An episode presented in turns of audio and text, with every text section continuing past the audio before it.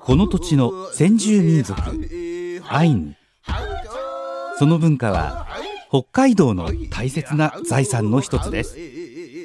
アイヌにもルーツを持つ私がアイヌ文化の伝承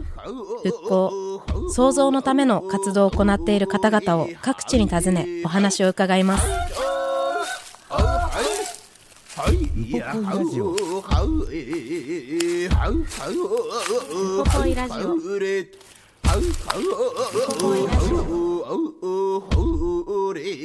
ウポポイラジオ。今日は2023年8月24日に民族共生象徴空間ウポポイで収録した模様をお送りいたします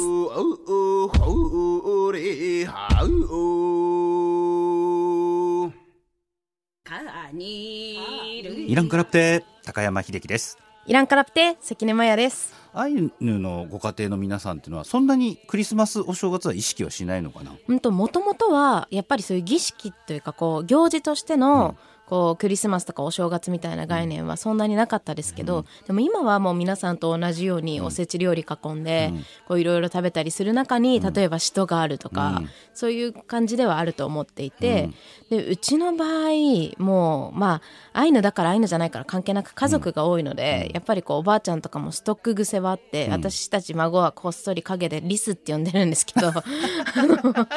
ばあちゃんまたリスしてるよとかって言うんですけどまあ、そうやってこう基本的にもうみんなで食べていけるしばらく食べていける量の食材を保存するっていう概念は、まあアイヌだからアイヌじゃないから関係ないかもしれないですけど残ってて、で年末年始といえば、まあ、やっぱり乾燥もできるのでいろんなものを乾燥させ始めたり、冷凍させ始めたりとか、そうやってこうどちらかというとこうひもじくなる季節というよりは、こうたくさん食べ物をどんな食べ物でもいつでも食べれる、ある意味北海道民あるあるかもしれないですけども 外に置いとけば保存できるので、なので外に置いて食べ物をたくさん貯蔵する季節ではあるのかもしれないです。じゃあ関根家の年末冬支度は食べ物の貯蔵という ことで今お忙しい。あとはやっぱりこうもともとアイヌの食っていうのは保存食っていうところの知恵が長けていて本当に乾燥させたり冷凍させたりこういろんな保存方法も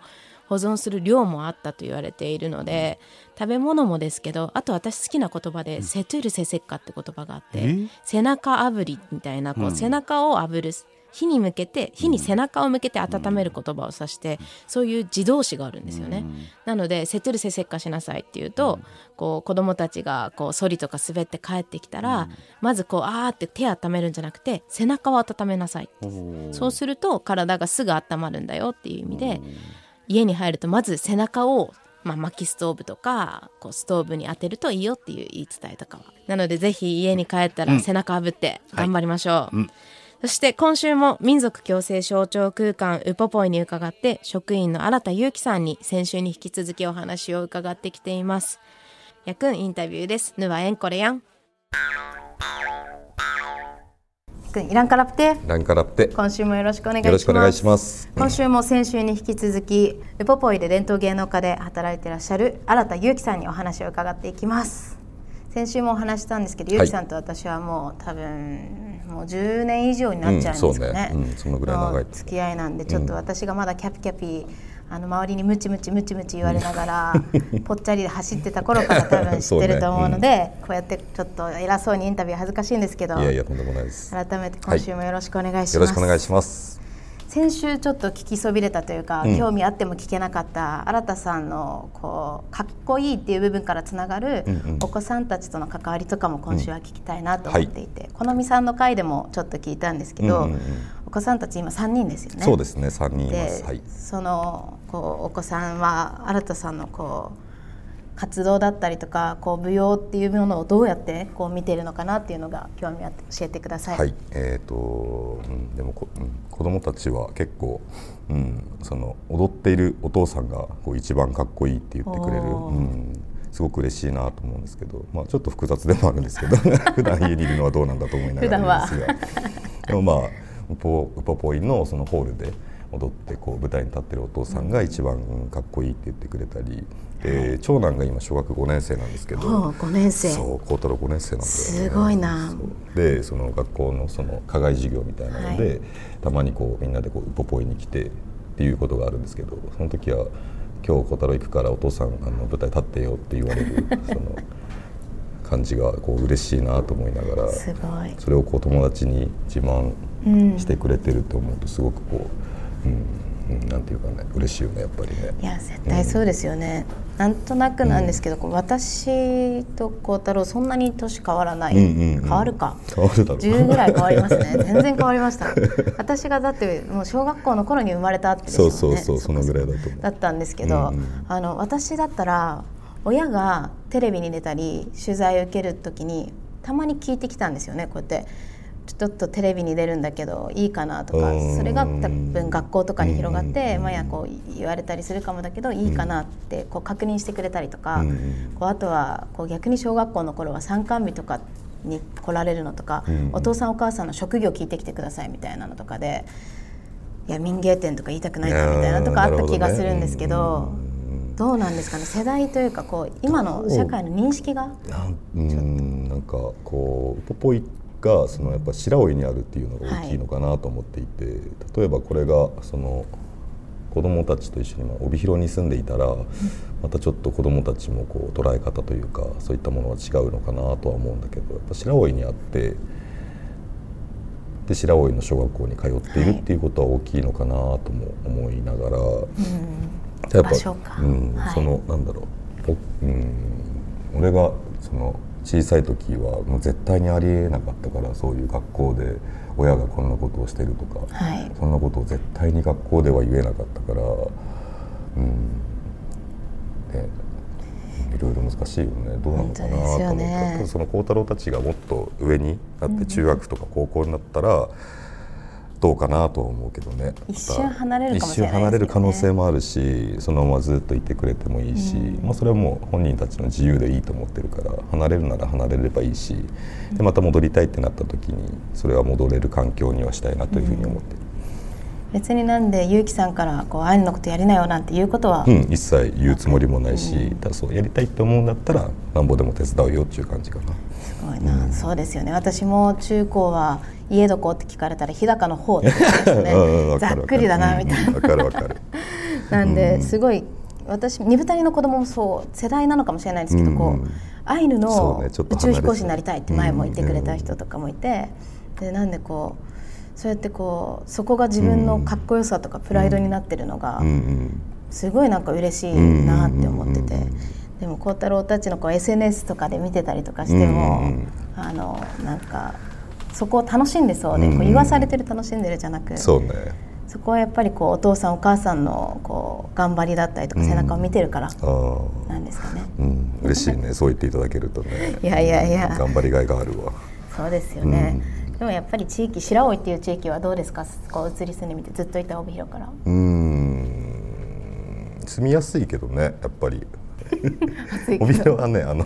晴れる日が多くて、うん。その雨があんまり降らなくて、まあ、降るは降るんだけど、あんまりカラッとするような晴れ方をするんですけどやっぱ白老はあんまり晴れないなって思っていて。曇りとかがそこが多いかなと思います。そこがちょっとあれですけど、まあでもこっちの地元のあのアイヌ協会とかにも入って、えっと儀式とかそういったところも参加させてもらってるので、うん、あのよくしてもらってるなと思ってます。うん、あれですか？あのやっぱり地域のその気候とか、こうコミュニティによっても伝わってきてる踊りにちょっと差があったりする気がしてうん。私全然踊り詳しくないんですけど、うんうんなんか畑系が多いとかなんかいろいろあると思うんですけど、そこあたりはどうですか？かね道東のね白糠とかにはそのフンベリムセって言ってあ、あはい。のクジラの踊りとか。やっぱそういったものはその帯広にはないしやっぱクジラなんか見るような機会がないような文化だと思うから、やっぱりないけど、うん、で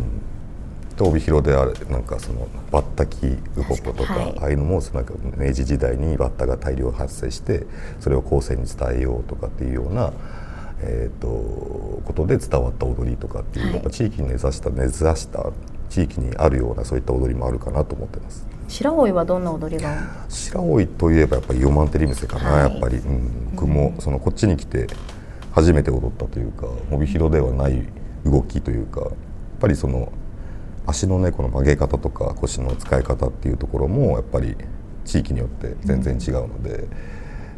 アカンの踊りはこういうちょっとこうなんていうの柔らかい踊りだけど、こう白老は少しこう力強くっていう部平分取り跳ねてばっかりいる。とかいろいろね跳ねてばっかりとは思わないけど。言い方が悪いですね。あでもこでもそう地域でちょっと違う動きがあるからそれもやっぱりこうちゃんと表現できないとポポイの伝統芸能家としてあの人は帯広の踊りしかできないよっていうようじゃやっぱり務まらないし、こっちに来たらしっかり白老の踊りもできなきゃいけないし阿寒の踊りもできなきゃいけないし。うその演目にもある「M シリムセ」とかも、うんうん。一つ同じようなテンポだったりとか、似たような動作はあっても全然違いますよね、全然違うね。やっぱりこう、うん、体重の移動の仕方とかも全然違うし。やっぱり僕は帯広出身なので、その同等のその帯広とか十勝とか阿寒系の動きがこうこ個人的には好きなんですけど、もちろんこう白老のねこの力強い動きも好きですけど。白い確かに力強い感じかもしれないね。足をねこうドンドンって鳴らすのが少しやっぱり、うん、特徴かなと思ってます。そういうのもじゃあ伝統芸能家の中でいろんな人を講師としてお呼びして先週伺った感じで。そうそうそうそう。その白老でもやっぱりここの、えー、とウポポイの前のそのポロトコタン時代からい。ずっといらっしゃる方もいるので、その方々にその本当に白老に伝わってるイオマンテリムセを習いながらでその次の日には阿寒から秋火秀夫さんをお呼びして 次阿寒の踊りを踊ったりとかっていうふうなことをこのねオープン前はやってましたけど、うん。土日にこうまあ演目はおやあ土日もやられてますね。日も、うん、もちろん今じゃあどこでその練習はされてるんですか？今はねなかなかないですね練習歴その時間が。そうその僕らが踊ってるホールもその自分が踊ってない時っていうのはそのアニメーションを、はい。あの上映してるので僕らがホールのの中で練習できる時間っていうのはすごく限られているのでだから一番最後の公演が終わった後にみんな1時間2時間ぐらい残ってそのウポポイを締めた後にとかに練習したりとか。そうだったんですね、なんかなんでこうウポポイ準備期間とかこうまあ芸能界で入るってなった人はいつも足筋肉痛だって言いながらうちに来てた気がするので。足 がパンパンパンパンみたいそうにねそうそうそう言ってた気がするのででも毎日踊ってるからね。じゃあこう1公演というか今回で言えば、と5月ゴールデンウィーク前ぐらいに始まったイメールとか、うんうんうん。そういう新しいものを作る時は結構な時間こう練習されてそうね。うんイメルっていうのはねそのなんていうの演出が結構大きく変わった部分があって、基本踊りはあんまり変わってないんだよね、その、うん、動きは基本いいのみあーしのってやってる動きであって出はけとかはちょっと変わってるけどその辺を少し練習するのとあとあの視界はい。もうあのー同じ演目でもこうしのとイメールじゃ違うことをお話ししなきゃいけなかったりするので、それがごっちゃにならないように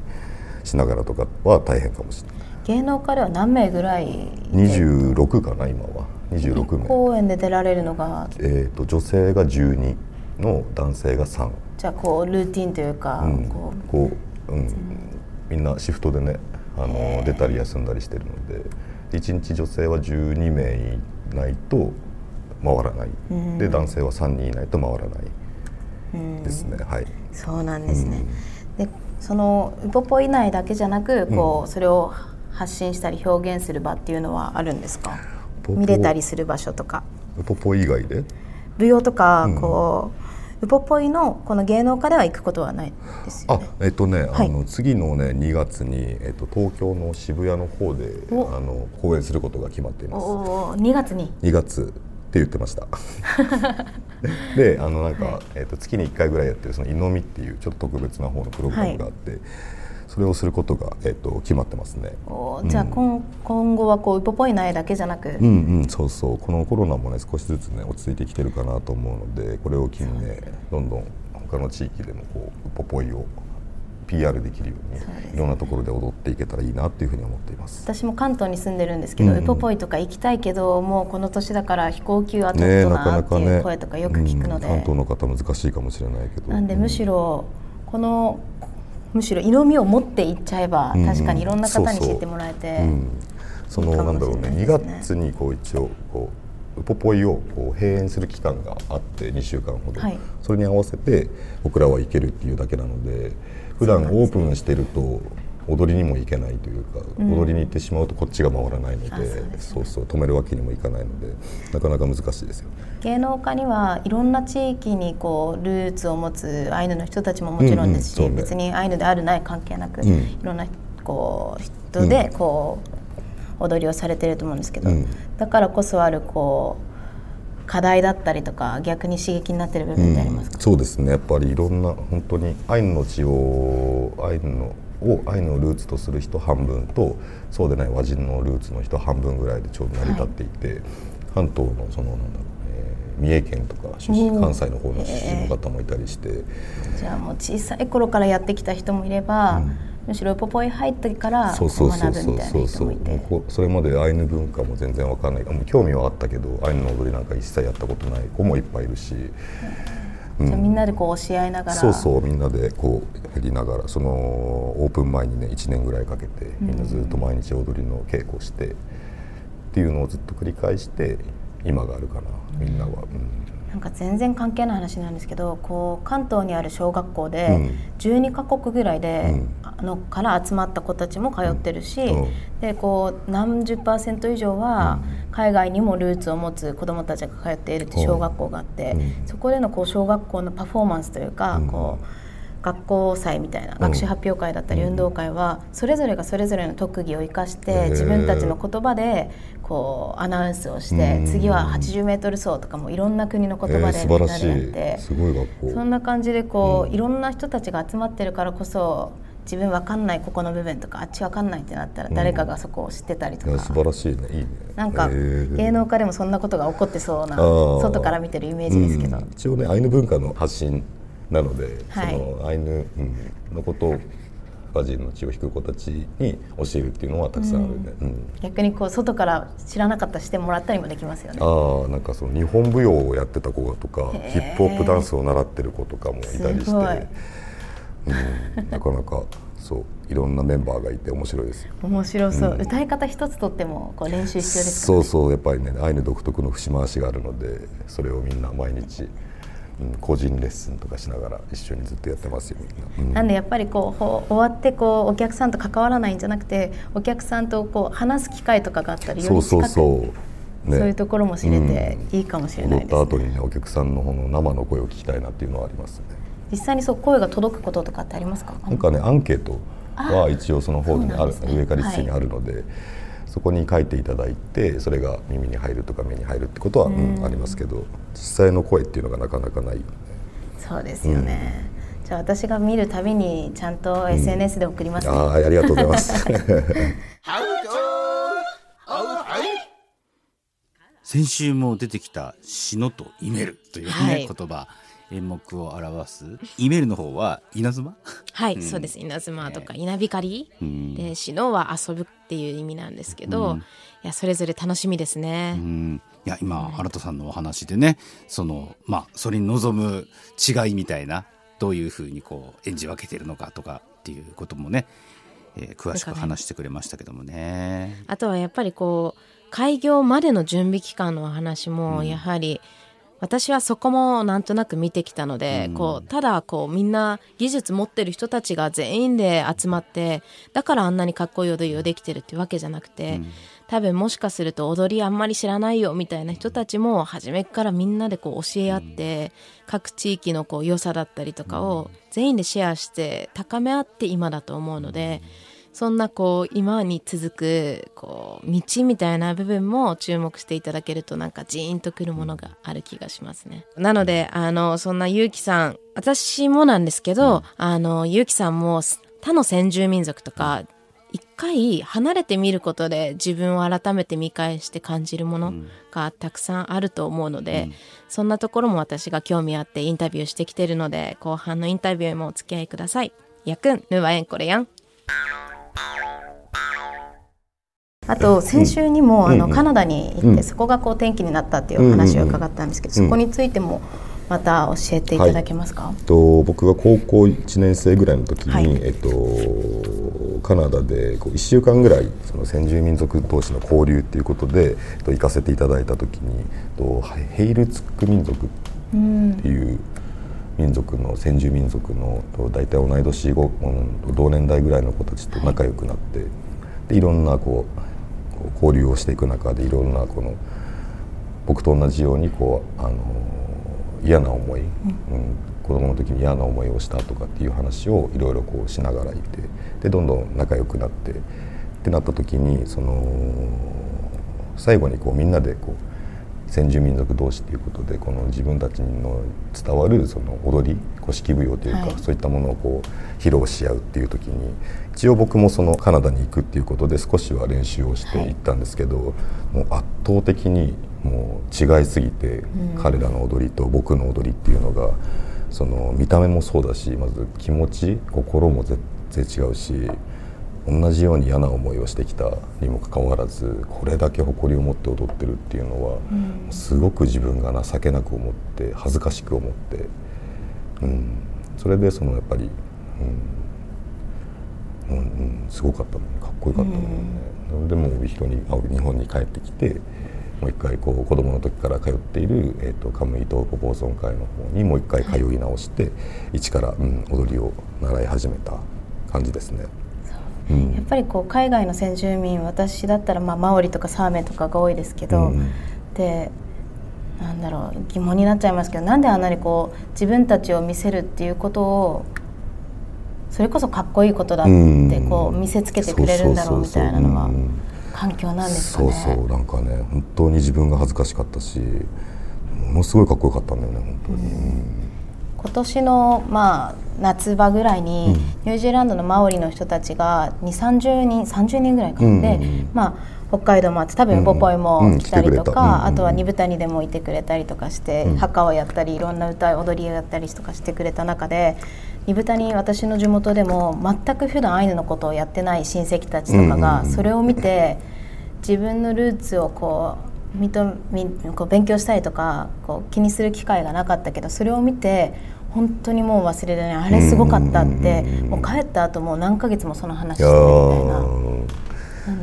そうそのぐらいの衝撃なんだよねやっぱりね。あるんですよね、すごいと思うやっぱり、うん、私たちアイヌってアイヌであっても自分たちのことを学ぶ機会ってなかなかないじゃないですか。保存会に入ってるとか、うん、機会がある人はまだいい方で、うん、むしろこうない中で、そこを見せつけられたら、うん、うってなるけど。そう僕もそれはカナダですごく感じてそれからかな一生懸命また 踊りを習い始めたのはね、うん、どうしてその時に踊りだったんですか？やっぱりその帯広カムイドボボソン会っていうのがそのやっぱ古式舞踊をこう保存する団体、まあ、一応儀式とかも一応やるんだけどやっぱ踊りがメインだったので。で僕自身もやっぱりこう踊りが好きだったので、うん、うんそうだね。僕は踊りからスタートしたかな。好きこそですね。好きでそうそうそうそう、うん、いろいろこう工芸だったりとか歌だったり、言葉だったりいろいろある中で、うん、そのアイヌの踊りのこう持ってる特徴だったりとか、うん、アイヌの踊りってこんなことを伝えてくれてるのかなってありますか？なんだろうね。そのなん、うん、僕の帯広で教教えてくれたその先生アイヌの踊りを教えてくれたアイヌの先生は、こう人に見せてるんじゃないんだよっていうことを言っていて、うん、そのカムイに見てもらうように踊るんだよっていうことをずっと言っていて、うん、最初全然意味分かんなくて 何言ってんのこの人と思いながらいたんだけどだんだんその意味が分かってくるようになってきてっていうか、はい、今のねそのホールで踊ってるのもちろんお客さんを意識もしますけどやっぱりカムイに見ていただいてるっていうことを意識してるかもしれない。うん、そうですよね。自分たちだけじゃなくです、ね、そうそうそう。そこが大きな違いかもしれないですね。楽しんでいただくというかね。うん、別にこう審査員がいて、そうそう。こう審査されるから手の先まで意識してじゃなくて、そうそうそうそう、うん、自分自身も楽しんで、そうそうそう。楽しんでもらって。っていうのが大事かなと思って。そこ大きいかもしれないですね。うん、なんでちょっと昔の映像とか見たら踊ってる最中なのにみんな普通にステージ上で座り込んで喋っちゃってるみたいな。そうそうそう。なんかそれがかっこいいんだよね。なんかもう自由な感じが、その、うん、そこに行くまでってすごくまだまだ何十年もかかることで、うん、今僕らがそのホールで昔の人がやってたように、もう自由に座ったり急に立ち上がってこんなんやったらお客さんには見せれないし 本当はねそうあるべきなんでしょうけど。ウッポポンはなんだここなんでそんな声出してるんだよ。なんでそんな自由に動いてる絶対音痴だぞみたいなそうそうそう。昔はそれで良かったしそれがかっこよかったんだよね。本当はそうなれればいいなと思うけどでもねみんなが自由にやってたらね。20分じゃ収まらないよね。収まらないです。丸3日ぐらいかかりますね。でもその一歩というか入り口としてやうん。っぱりこう素晴らしい公演になってる、うん。かっこいい公演になってる気がしますよね。あとはゆうきさんとはオリパラの時にもちょびっとだけ私ね。一緒にさせてもらって。一緒に踊ったよねあの時。踊りましたね、あの時もうん何十人もいて、うん。オリパラ実は私あんだけ参加しといてあれなんですけど改めてオリパラのあの舞踊、うん。東京のオリンピックであったアイヌの、うん。まあ、舞踊のこう、まあ、団体というかはどういうものなんですか？えっとね各地域えっ、と全道全道だけじゃない全国各地からえっ、と北海道アイヌ協会をが主体主催主体となって、い、ろんなアイヌの人たちをお呼びして結構もう300人ぐらいになったのかな、うん。結局ぐらいが集まって5日間ぐらいに分けてそのオリオリンピックパラリンピックの、えっとマラソン会場が札幌だったのかな、はい。でそこの開会式で踊るみたいなことではい。やったのかな、そうそう。あの時もすごい練習量ですよね。あれもすごかったね。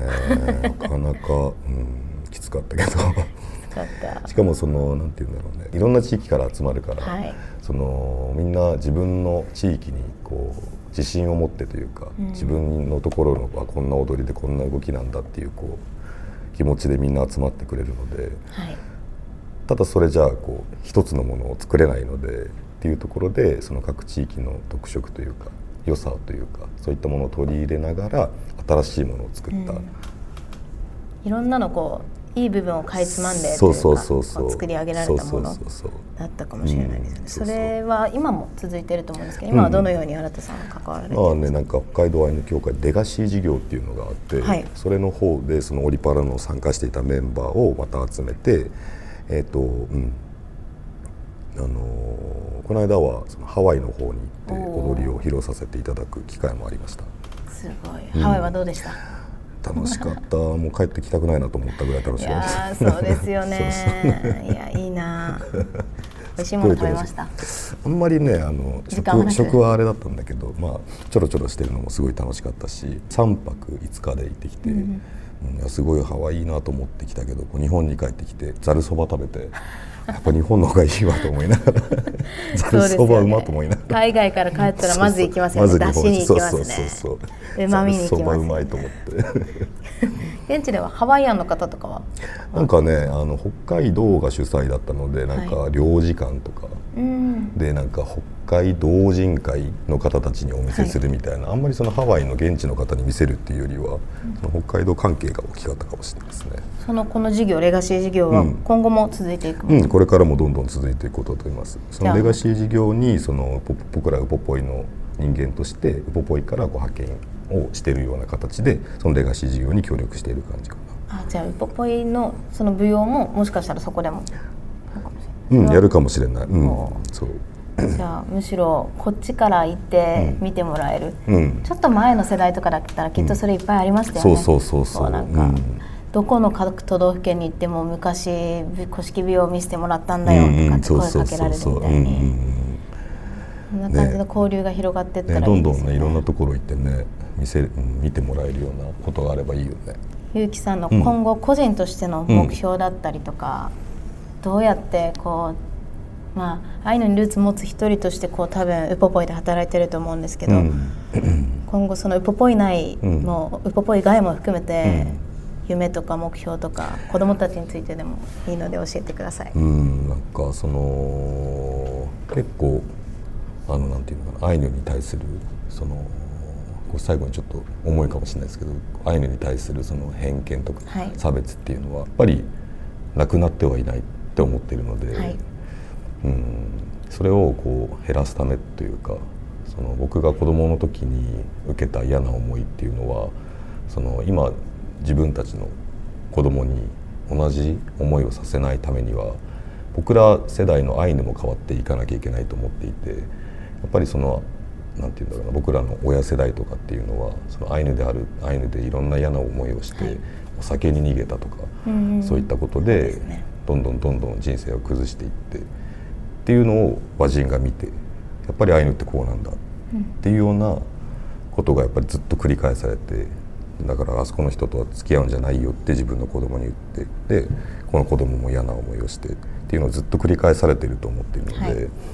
僕らがもうやっぱり変わっていかなきゃいけないし、うん、だからそのためにもやっぱりこうホールでかっこいい踊りというかかっこいいと思わせる踊りをすることでそのなん少しでもアイヌに対するこうみんなみんなの意識を変えるというか、うん、そういった思いを結構持ちながら自分のためっていうよりはその自分の子供たちに嫌な思いをさせないためには、うん、僕らも変わっていかなきゃいけない、と思います。うん、求めてばっかじゃなくそうそう自分たちもですね。そっち側をこうね批判するだけじゃなくて、うん、自分もこう自分を見直して変えるとこは変えていった方がいいんじゃないのかなっていうふうに。思って。やっぱかっこいいですね。とんでもないです。ありがとうございます。なんで私もこういう立場で、たくさんの人にこうかっこよさ、魅力、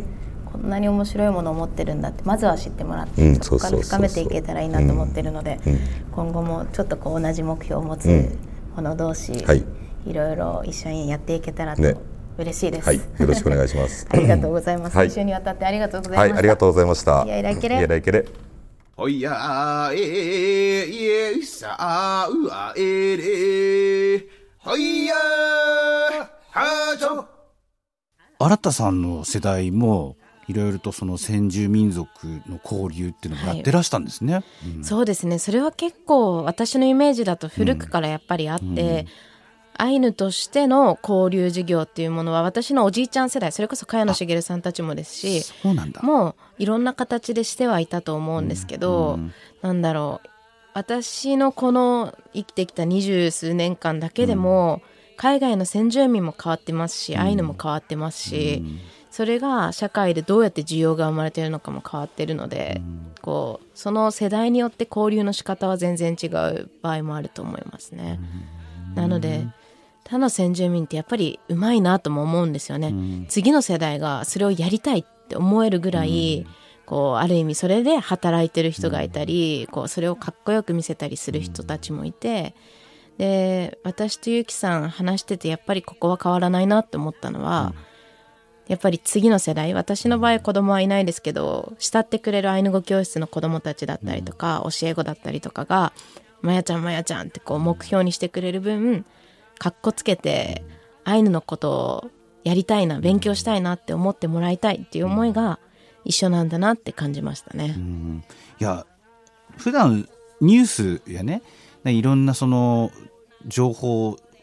聞きながらまあいろいろ感じるところとしてはやっぱりその私たち自身がその、まあ、アイヌというところに関わってない人たちも世界にはいろんな人たちがいるんだっていうことを、はい、なかなか意識してないぞと思ったしそうだと思います、ね、さっきのあの新田由紀さんのお話の中にカナダに高校1年生の時にその先住民族の交流で行ったって言った時に出てきた民族の名前ヘイルツクっていう。はいわかんないですもん。やっぱりカナダって言ったらイコールイヌイットかなっていうふうに、ものすごくこう短絡的に考えてしまう自分がいてね、ね、あの詳しい方も多分いらっしゃると思うんですけども自分はそうだからもっともっと世界にはそれぞれの国には、いろんな先住民族の人がいるんだっていうことに興味を持つべきかなと。そうですね、うん、なんで私の感覚としてはカテゴライズすることってすっごい分かりやすくはなる面があると思うんですけど、うん、日本イコール何々とか、うん、カナダイコール何々とか、アイヌイコール何々ってこうカテゴライズしちゃうのは楽なんですけどでも実際にはしきれない対個人の部分とかがたくさんあるのでまずはこうやって個人の経験だったりとか人と話すっていうことからアイヌを知るっていうのを始めてみるのもいいのかもしれないですね。いや自分はその海外には行くチャンスはないかもしれないけどこういうことを機会にもっともっとグローバルな視点を持ちたいなというふうに思いましたね。なんでかっこよくですね。私たちもこう知ってほしいっていうアイヌの人たちもいると思うのでいろんな人たちと関わっていろんなアイヌっていうものを知ってもらえたら私も嬉しいです。はい、やくん今週も一緒にアイヌ語ワンポイント勉強していきましょう。新田ゆうきさんからのリクエストをいただいてます。やくんぬはえんこれやん。やくん、新田さんの好きなアイヌ語を教えてください。はい。帯広方言での挨拶ということで「一緒ろれ」これが好きですかね、ん。そうですよね、ケラマンイライライケレ、一緒ろれピリカ、一緒のレレ伸ばす感じかもしれないですね。なんかあのアイアイヌ語の挨拶だけでも、地域によって全然違うので私たちこの場で「イランカラプテ」ってよく使いますけど、地域の皆さん聞いてくださってる方は自分の地域違うぞって方はぜひ違う方言の挨拶で答えてもらっても、それが帯広方面とかだったら 一生ロレだったりイカタイっていう地域があったり、イランカラフテっていうもうちょっと北の、まあ、カラフトの方とかで使われるような言葉があったり、地域によっても挨拶言葉一つでも違うので皆さんそれぞれの地域の多分検索したら出てくると思うので。あこれもだからもう一つじゃないってことでね。いろいろあるんだよってことだよね。うん面白いですよね。さあ皆さんお待たせいたしました、はい。先週に引き続きりんちゃんの登場でございます。いやー楽しみです、はい。えー、新田凛子ちゃんあの先週もでしたけどもあの CD 音源じゃなくて新田凛子ちゃんの生声を聞いていただきたいなと。生歌を聞いてください、えータイトルは「降ったれ注意」です。今日は帯広の「降ったら注意」を歌うよ。それが一番好きなんだ。じゃあみんなも聞いてね。いくよ。降ったれついたら花ふい。降ったれついたら花ふい。降ったれついたら花ふい。ふたれついたら花ふいふたれついたら花ふいふたれついたら花ふいああ今日もなんか本当にえ和みました。すごく和みました、はい。今日一日頑張れますね、頑張れますねこれね。うん。いやもう素敵な歌声と、だから素敵な声で。新田さんのお嬢さんの凛子ちゃんもこういう風にしてどんどん歌が上手くなっていってそうなんですよ。私本当に楽しみです。りんちゃんがどう大人になるのか、どんな思いを持つのか。多分こう背負わされてるわけじゃ全くないと思うのでただ単に親だったりとか地域の人たちの背中を見てん好きだって思えるからこうやって歌ってくれてるのかなと思うので。だから愛の歌を守るとかそういうことじゃなくて歌うのが好きっていうことそうだねですきっと、えーなので私もちょっといっぱい勇気をもらいましたね。はい、今日はあのインタビューの中にオリパラの話オリンピック・パラリンピックの話も出てきましたけど、あの時のこうなんですか広報の映像とかって YouTube で見られそうんるだよね。なんです。CM みたいな形で新田裕樹さんは白老編で「パーラル」って調べたら出てくるのと、うんあの30秒ぐらいそれこそあの新田さんのこう日常生活だったり踊ってる姿を見ていただけると思うのでぜひ「パーラル」で白老編って調べていただけると出てくると思います。声も渋いけどその姿もかっこいいんでねいやかっこいいぜひちょっと確認してみてくださいそして来週はシャリに行ってきました。お僕も行きましたよ一緒に。一人で行ったみたいな雰囲気出しましたね。みんなで行きましたね。まあ、シャリはシャリでもね海側じゃなくて山側の方に入り込んで。そうです、なんでこうちょうどこう断崖というか、こう海から、海も綺麗な景色が見えるところでインタビューしてきてますで伺ったのは合同会社ワイルドライフプロ代表の笠井信介さんにお話を伺ってます。今年秋とかもすごいこう、まあ、ヒグマだったりとか、まあ、ツキノワグマもですけど、日本全国でクマのお話たくさん出てきたと思うんですけど、まあそういうこう自然との関わり合いっていう部分を本当にたくさん私も受け取ってきたので、来週はぜひはい、聞いてください、私もね衝撃を受けました。熊に対する考え方変わりましたそうなんです、ぜひこのラジオは絶対こう保存版になると思うので、ぜひ聞いてみてください。やくんつゆぬからんろほまほまほ